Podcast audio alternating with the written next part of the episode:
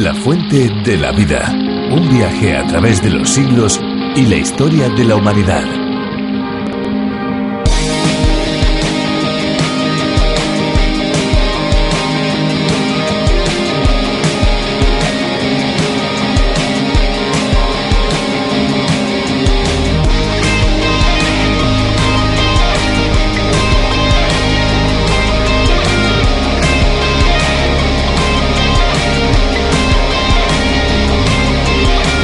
Se llama Río Soca y tiene un curso de agua de unos 140 kilómetros de extensión que recorre el oeste de Eslovenia entre paisajes alpinos hasta llegar al mar en territorio italiano. Debido a su color verdoso y transparente, no son pocos los que asocian el aspecto del río con el color verde de la esmeralda, una característica muy particular que se conserva en casi todo el curso del río. Hola amigos, ¿cómo están? Les habla Fernando Díaz Sarmiento. Esperanza Suárez les saluda también. Y aquí estamos de nuevo. La Fuente de la Vida es nuestro espacio, su espacio, un espacio que se emite de lunes a viernes todos los días en esta misma emisora y a esta misma hora. La Fuente de la Vida es especial y lo es porque lleva hasta cada una de las personas que lo escuchan el refrescante mensaje de la vida llena de esperanza. Hay que decir que este espacio ha sido adaptado y traducido para España por Virgilio Bagnoni, profesor de Biblia y Teología. Sí, pero no olvides, Esperanza, que en su versión original John Vernon McGee desarrolló este espacio denominado A través de la Biblia y que además se emite en más de 80 países por todo el mundo. Claro que sí, ahí está parte de su éxito y yo creo que su formato tan diferente y distinto a otros muchos espacios radiofónicos es lo que le da ese toque de originalidad.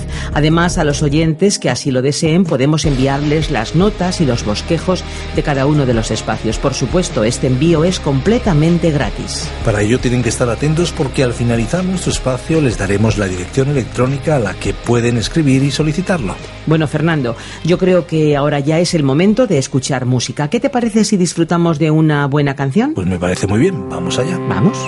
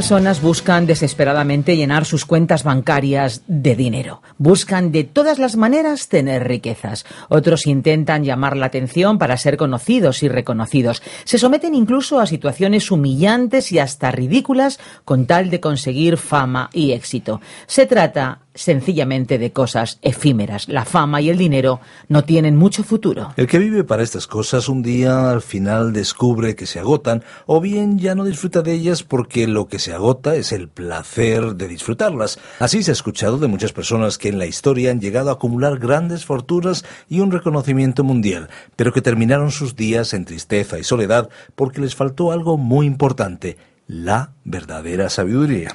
Nos vamos a ir ahora al capítulo 3 del primer libro de Reyes, donde veremos un poquito más sobre la vida de Salomón. Vamos a asistir a la boda de este rey con la hija de Faraón, pero también, y pensando en la sabiduría que hablaba Fernando, vamos a ese momento en el que, sobre todas las cosas, Salomón pide al Dios del cielo sabiduría. Estamos convencidos, amigos, que la reflexión en este día no tendrá desperdicio alguno. La escuchamos ya. Y nosotros volveremos al final del espacio para despedirnos de ustedes. Yo tengo una pregunta para ti, Esperanza. Dime. ¿Tú hubieras elegido en el caso de Salomón también la sabiduría? Sinceramente, no lo sé. Bueno, lo bueno es que Salomón así lo decidió. Escuchemos a Virgilio Bagnoni. La fuente de la vida. Nuestro pasaje bíblico de hoy se encuentra en el primer libro de los Reyes, desde el capítulo 3, versículo 1, hasta el capítulo 4, versículo 31. Los capítulos 3 y 4 contienen la oración de Salomón pidiendo sabiduría y la respuesta de Dios. Dios se le apareció a Salomón en un sueño diciendo, Pide lo que quieras que yo te dé. Y Salomón pidió sabiduría para gobernar a Israel.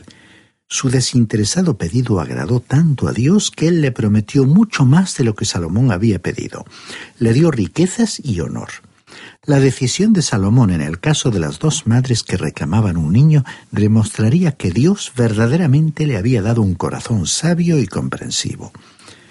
Continuamos hoy nuestro estudio en el primer libro de los Reyes, en el capítulo 3.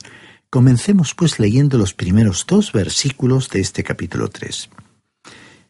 Salomón estableció parentesco con el faraón rey de Egipto, pues tomó la hija del faraón y la trajo a la ciudad de David mientras acababa de edificar su casa, la casa del Señor y los muros en torno a Jerusalén.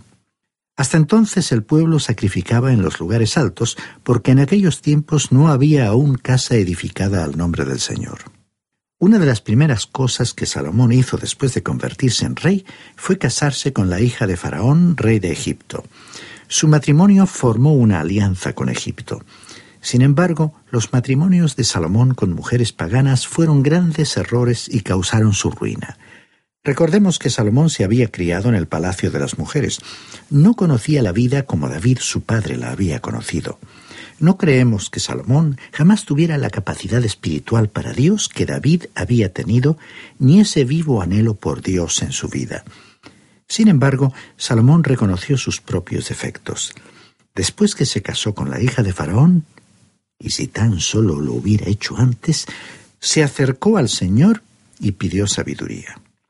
Después del reinado de David hubo un periodo de relajación. El pueblo empezó a ofrecer sacrificios en los lugares altos, lo cual en verdad implicaba seguir las costumbres de adoración paganas. Fue un retorno a la idolatría.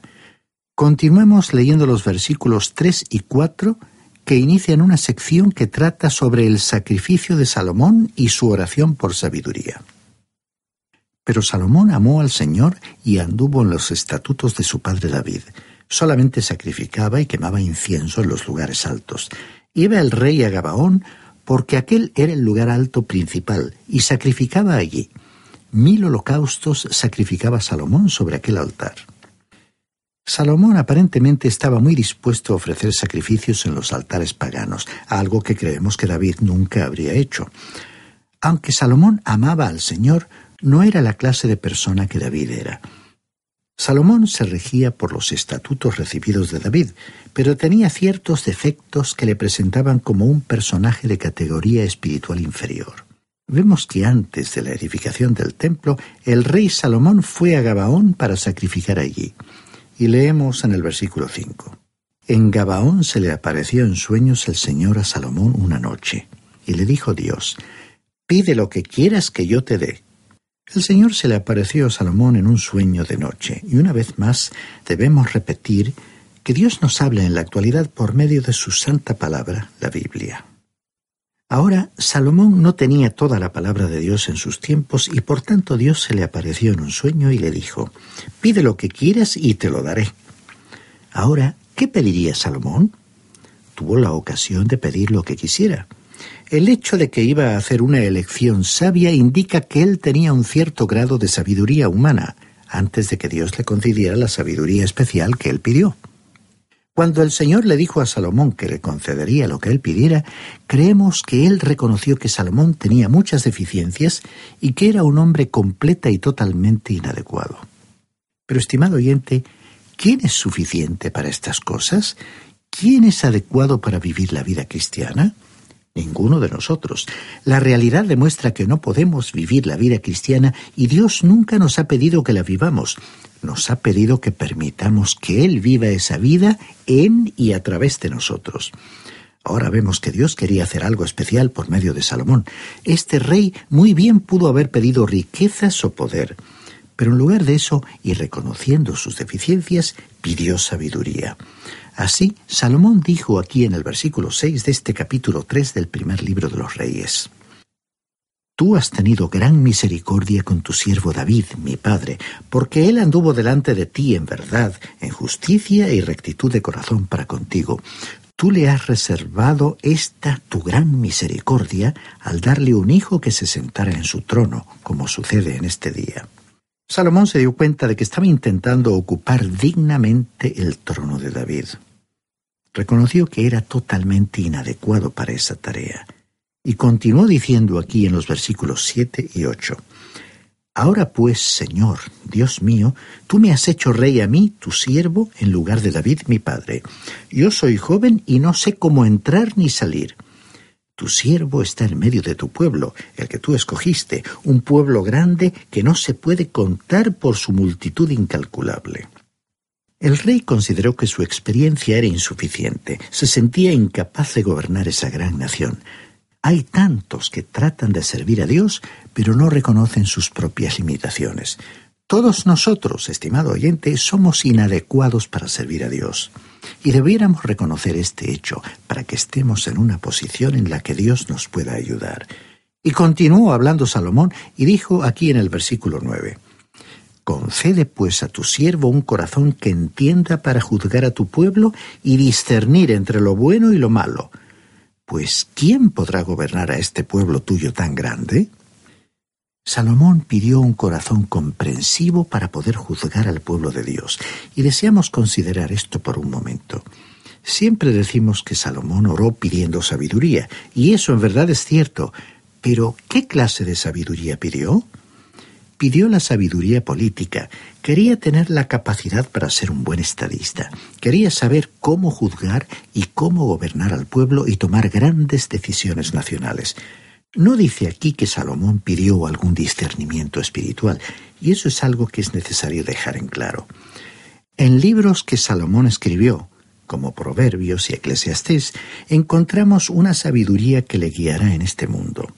Proverbios, por ejemplo, es un buen libro para regalar a los jóvenes que comienzan a abrirse camino en la vida por sí mismos.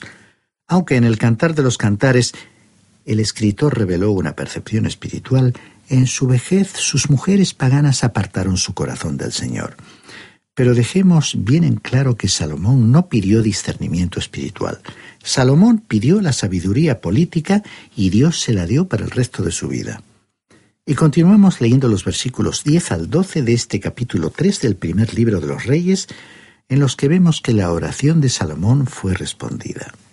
Al Señor le agradó que Salomón pidiera esto, y le dijo Dios, porque has demandado esto y no pediste para ti muchos días, ni pediste para ti riquezas, ni pediste la vida de tus enemigos, sino que demandaste para ti inteligencia para oír juicio, voy a obrar conforme a tus palabras.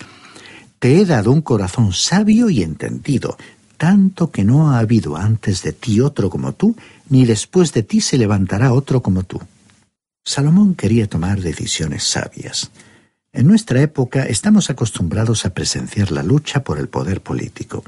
En esa pugna, muchos de los que quieren ocupar una alta posición quieren convencer al electorado de sus capacidades para gobernar y resolver los problemas ciudadanos. Pero la verdad es que aparte sus aptitudes humanas necesitan la guía y dirección de Dios, porque los problemas del ser humano y la sociedad actual presentan una complejidad tal que los que ocupen puestos de autoridad necesitan la ayuda de la sabiduría de Dios. Salomón sobresalió como un soberano sabio. Cuando usted lee los libros de Proverbios y Eclesiastés encontrará la sabiduría humana en el nivel más alto. Eso no quiere decir que estos libros no sean inspirados por Dios. Quiere decir que Dios, mediante Salomón, expresó la sabiduría humana en su nivel más elevado. Pero Salomón dejó bien en claro en ambos libros que la sabiduría meramente humana resulta totalmente inadecuada para hacer frente a los problemas de la vida. Continuemos leyendo los versículos 13 y 14 en los cuales el Señor continúa hablando. También te he dado las cosas que no pediste, riquezas y gloria, de tal manera que entre los reyes ninguno haya como tú en todos tus días. Y si andas en mis caminos, guardando mis preceptos y mis mandamientos, como anduvo tu padre David, yo alargaré tus días. La norma o el modelo, como ya hemos visto, era el de David. Era una norma humana y no era muy elevada. Pero si miramos a la historia objetivamente, veremos que muy pocos reyes alcanzaron esa norma. Y el versículo 15 de este capítulo 3 del primer libro de los reyes dice, Cuando Salomón despertó comprendió que era sueño. Luego fue a Jerusalén y se presentó delante del arca del pacto del Señor sacrificó holocaustos y ofreció sacrificios de paz. También ofreció un banquete a todos sus siervos. Los holocaustos y las ofrendas de paz y reconciliación señalaban al Señor Jesucristo. El holocausto hablaba de quién es Él. La ofrenda de paz y reconciliación hablaba del hecho de que Él logró la paz con nosotros al derramar su sangre en la cruz. Ahora, debido a quién es Jesucristo, le es posible conducirnos a una relación correcta con Dios. El derramamiento de su sangre hace posible quitar la culpa de nuestros pecados. Ahora, en la última parte de este capítulo 3 del primer libro de los Reyes, tenemos una demostración de la sabiduría de Salomón. Él ofreció una solución totalmente acertada a un verdadero problema.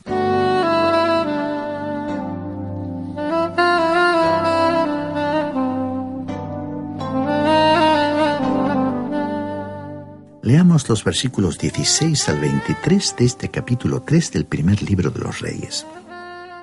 En aquel tiempo vinieron al rey dos mujeres rameras y se presentaron ante él. Una de ellas dijo, Ah, señor mío, yo y esta mujer habitábamos en una misma casa y yo di a luz estando con ella en la casa. Aconteció que al tercer día de dar yo a luz, ésta dio a luz también, habitábamos nosotras juntas. Ningún extraño estaba en la casa fuera de nosotras dos. Una noche el hijo de esta mujer murió porque ella se acostó sobre él. Ella se levantó a medianoche y quitó a mi hijo de mi lado mientras yo, tu sierva, estaba durmiendo. Lo puso a su lado y colocó al lado mío a su hijo muerto. Cuando me levanté de madrugada para dar el pecho a mi hijo, encontré que estaba muerto pero lo observé por la mañana y vi que no era mi hijo el que yo había dado a luz. Entonces la otra mujer dijo, No, mi hijo es el que vive y tu hijo es el que ha muerto. No, tu hijo es el muerto y mi hijo es el que vive, volvió a decir la otra. Así discutían delante del rey. El rey entonces dijo, Esta afirma, mi hijo es el que vive y tu hijo es el que ha muerto. La otra dice, No, el tuyo es el muerto y mi hijo es el que vive. Salomón tenía aquí un verdadero problema. Había dos mujeres, eran rameras y cada una de ellas había tenido un niño. Ahora, uno de los niños había muerto accidentalmente y cada una de las mujeres reclamaba al niño vivo como el suyo, y trajeron el asunto a Salomón. Ahora, ¿cómo hubiéramos resuelto nosotros este problema? ¿Cómo podría usted enterarse de quién era la verdadera madre? Hoy en día harían quizá exámenes de sangre, sin embargo en ese entonces no había ningún método científico y por lo tanto se tuvo que emplear otro método para determinar quién era la verdadera madre. Continuemos leyendo los versículos 24 al 28. Y añadió el rey, Traedme una espada. Y trajeron al rey una espada. Enseguida el rey dijo, Partid en dos al niño vivo, y dad la mitad a la una y la otra mitad a la otra. Entonces la mujer de quien era el hijo vivo habló al rey, porque sus entrañas se le conmovieron por su hijo, y le dijo, Ah, señor mío, dad a ésta el niño vivo y no lo matéis. Ni a mí ni a ti, partidlo, dijo la otra. Entonces el rey respondió, Entregad a aquella el niño vivo y no lo matéis. Ella es su madre. Todo Israel oyó aquel juicio que había pronunciado el rey y temieron al rey, pues vieron que Dios le había dado sabiduría para juzgar. En otras palabras, Salomón dijo a las mujeres, Bueno, yo no sé quién es la verdadera madre de este niño, y siendo que cada una de ustedes dice que es suyo, pues partiremos al niño por la mitad y cada una saldrá con una mitad. Ahora, la que no era la madre, que no tenía amor por el niño y que al parecer solo quería causarle dolor a la verdadera madre, contestó, Está bien, sigue adelante y parte al niño en dos. Sin embargo, la verdadera madre se conmovió y dijo, No, no, por favor, no hagas eso, dale el niño a ella. Salomón enseguida se dio cuenta que la mujer que estaba dispuesta a entregar al niño a la otra para salvarle la vida, esa era la verdadera madre. Este fue solo un ejemplo de las muchas decisiones sabias que Salomón fue capaz de tomar durante su reinado. Y así concluye el capítulo 3 de este primer libro de los reyes. Y llegamos ahora al capítulo 4, versículos 1 al 31. En este capítulo 4 vemos que Salomón llevó el reino a su apogeo. Las características de su reino fueron la paz y la prosperidad. Ahora, ¿no es la paz lo que nos gustaría tener a nosotros? Quizá podríamos llamar a Salomón un príncipe de paz, mientras que David había sido un hombre de guerra. Pero la paz que disfrutaron Salomón y sus súbditos en el reino había sido posible por medio de David, un hombre de guerra. Ahora esto tiene una aplicación espiritual para nosotros. Nos gustaría pensar que Dios simplemente perdona el pecado como un acto meramente sentimental. Pero, estimado oyente, Dios no perdona el pecado en ese nivel. Se tuvo que librar una batalla y fue necesario realizar un gran sacrificio. Sangre ha sido derramada a fin de que podamos tener el perdón de nuestros pecados. El Señor Jesucristo ha hecho la paz mediante la sangre derramada en la cruz. Es sólo por su sangre que podemos entrar a disfrutar de una verdadera paz. En los primeros seis versículos de este capítulo 4 tenemos una lista de los jefes de Salomón. Al parecer, algunos eran hijos de los hijos de David, lo cual quiere decir que eran sobrinos de Salomón. Veamos ahora el versículo 7 que precede a una lista de los doce oficiales de Salomón. Tenía Salomón doce gobernadores sobre todo Israel, los cuales mantenían al rey y a su casa. Cada uno de ellos estaba obligado a abastecerlo un mes por año. Salomón tenía doce gobernadores. Cada gobernador procedía de una tribu de Israel. Estaban encargados de suplir las necesidades del rey y su familia. Este fue el método de recaudación de impuestos de Salomón. Leamos los versículos 20 y 21 de este capítulo 4 del primer libro de los Reyes, que inician una descripción de la grandeza del reino. Judá e Israel eran tan numerosos como la arena que está junto al mar, y todos comían, bebían y se alegraban. Y Salomón dominaba sobre todos los reinos, desde el Éufrates hasta la tierra de los filisteos y el límite con Egipto, que le traían presentes y sirvieron a Salomón todos los días que vivió. Esta fue una era de gran prosperidad y paz. Las guerras habían terminado, había gran abundancia para todos, y esto, estimado oyente, es simplemente un pequeño vislumbre del reino que vendrá sobre esta tierra cuando el Señor Jesucristo regrese. El versículo 25 nos dice, Judá e Israel vivieron seguros, cada uno debajo de su parra y debajo de su higuera, desde Dan hasta Beerseba, todos los días de Salomón. Ahora hay varias cosas que destacaremos aquí. Este fue un tiempo de tranquilidad y seguridad, algo que no tenemos en este mundo hoy. El profeta Isaías dijo en el capítulo 57 de su profecía, versículo 21, No hay paz para los impíos, ha dicho mi Dios. Pero habrá paz en la tierra cuando venga el príncipe de paz. En el tiempo de Salomón, cada hombre vivía seguro debajo de su parra y debajo de su higuera. ¿Le dice algo a usted eso? Un hombre no vivía en un palacio mientras otro vivía en una choza. Cada hombre tenía su parra y su higuera, es decir, que vivía cómodamente en sus propias posesiones. Y esto era así desde Dan hasta Berseba, es decir, desde la frontera del norte hasta la del sur, durante los tiempos de Salomón. Ahora veamos lo que nos dice el versículo 26. Además de esto, Salomón tenía cuarenta mil caballos en sus caballerizas para sus carros y doce mil jinetes. Permítanos dirigir su atención, estimado oyente, en forma especial hacia este versículo. El caballo era un animal de guerra y Dios había prohibido que los reyes aumentaran para sí la cantidad de los caballos y el número de mujeres. Leamos en el capítulo 17 del libro de Deuteronomio, versículo 16, que dice así. Pero él no deberá tener muchos caballos, ni hará volver al pueblo a Egipto con el fin de adquirir caballos, pues el Señor os ha dicho, no volváis nunca por este camino. Sin embargo, Salomón aumentó para sí ambas cosas, el número de caballos y el de mujeres. Ahora, las ruinas de Megido en Israel están sobre un montículo que mira hacia el valle de Esdraelón, lugar donde creemos que el gran punto en disputa por fin se resolverá en los últimos días, en la gran batalla de Armagedón. Es una gran vista panorámica. Pero lo impresionante allí son las ruinas de los establos donde se guardaban los caballos y los comederos de piedra.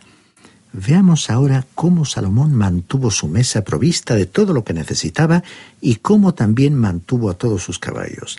Leamos ahora los versículos 29 y 30 en los que nuestra atención se enfoca en la gran sabiduría de Salomón y su fama.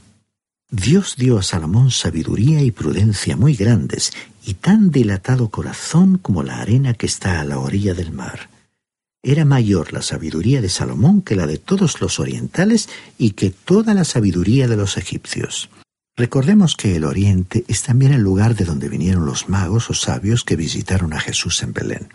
Y el versículo 31 dice, Fue más sabio que todos los demás hombres, más que Etán, el Ezraíta, y que Emán, Calcol y Darda, hijos de Mahol, y fue conocido entre todas las naciones de los alrededores. En este versículo se mencionan cuatro sabios sobresalientes, y ya que en este programa la sabiduría del rey Salomón ha ocupado un lugar prominente, recordamos uno de los proverbios que escribió este rey. Se encuentra en el capítulo 1, versículo 7 del libro de los Proverbios, y dice allí, El principio de la sabiduría es el temor del Señor. Nadie puede obtener el conocimiento de los asuntos espirituales comenzando por el lugar equivocado, negándose a reconocer el carácter de Dios.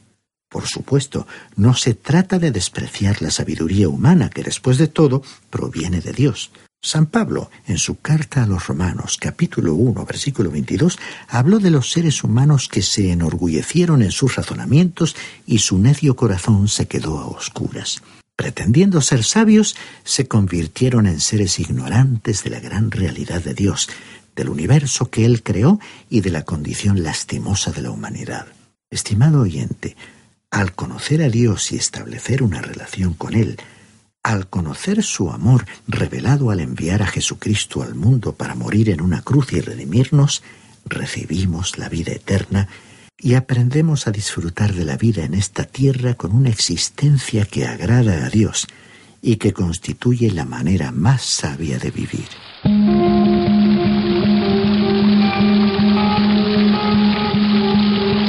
Queremos recordarles que estaremos aquí en esta misma emisora de lunes a viernes a esta misma hora. Así es, Esperanza. En el próximo programa continuaremos nuestro viaje por el libro de Génesis. Tenga un ejemplar de la Biblia a mano para descubrir el mensaje transformador del libro de los libros. Ahora ya nos toca despedirnos y recordarles que si desean ponerse en contacto con nosotros pueden llamarnos al teléfono 91 422 0524 o bien escribirnos al apartado de correos 24081, código postal 28080 de Madrid, España. O si lo prefieren, pueden enviarnos un correo electrónico a la siguiente dirección. info arroba radiocadenadevida.com Repetimos, info arroba radiocadenadevida.com Le agradecemos el haber compartido este tiempo con nosotros y le esperamos en nuestro próximo espacio. Aquí estaremos de lunes a viernes a la misma hora. Les esperamos. Muchas gracias amigos por acompañarnos en esta aventura y no olvide que hay una fuente de agua viva que nunca se agota.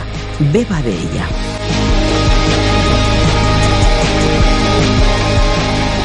Este ha sido un programa de Radio Transmundial producido por Radio Encuentro, Radio Cadena de Vida.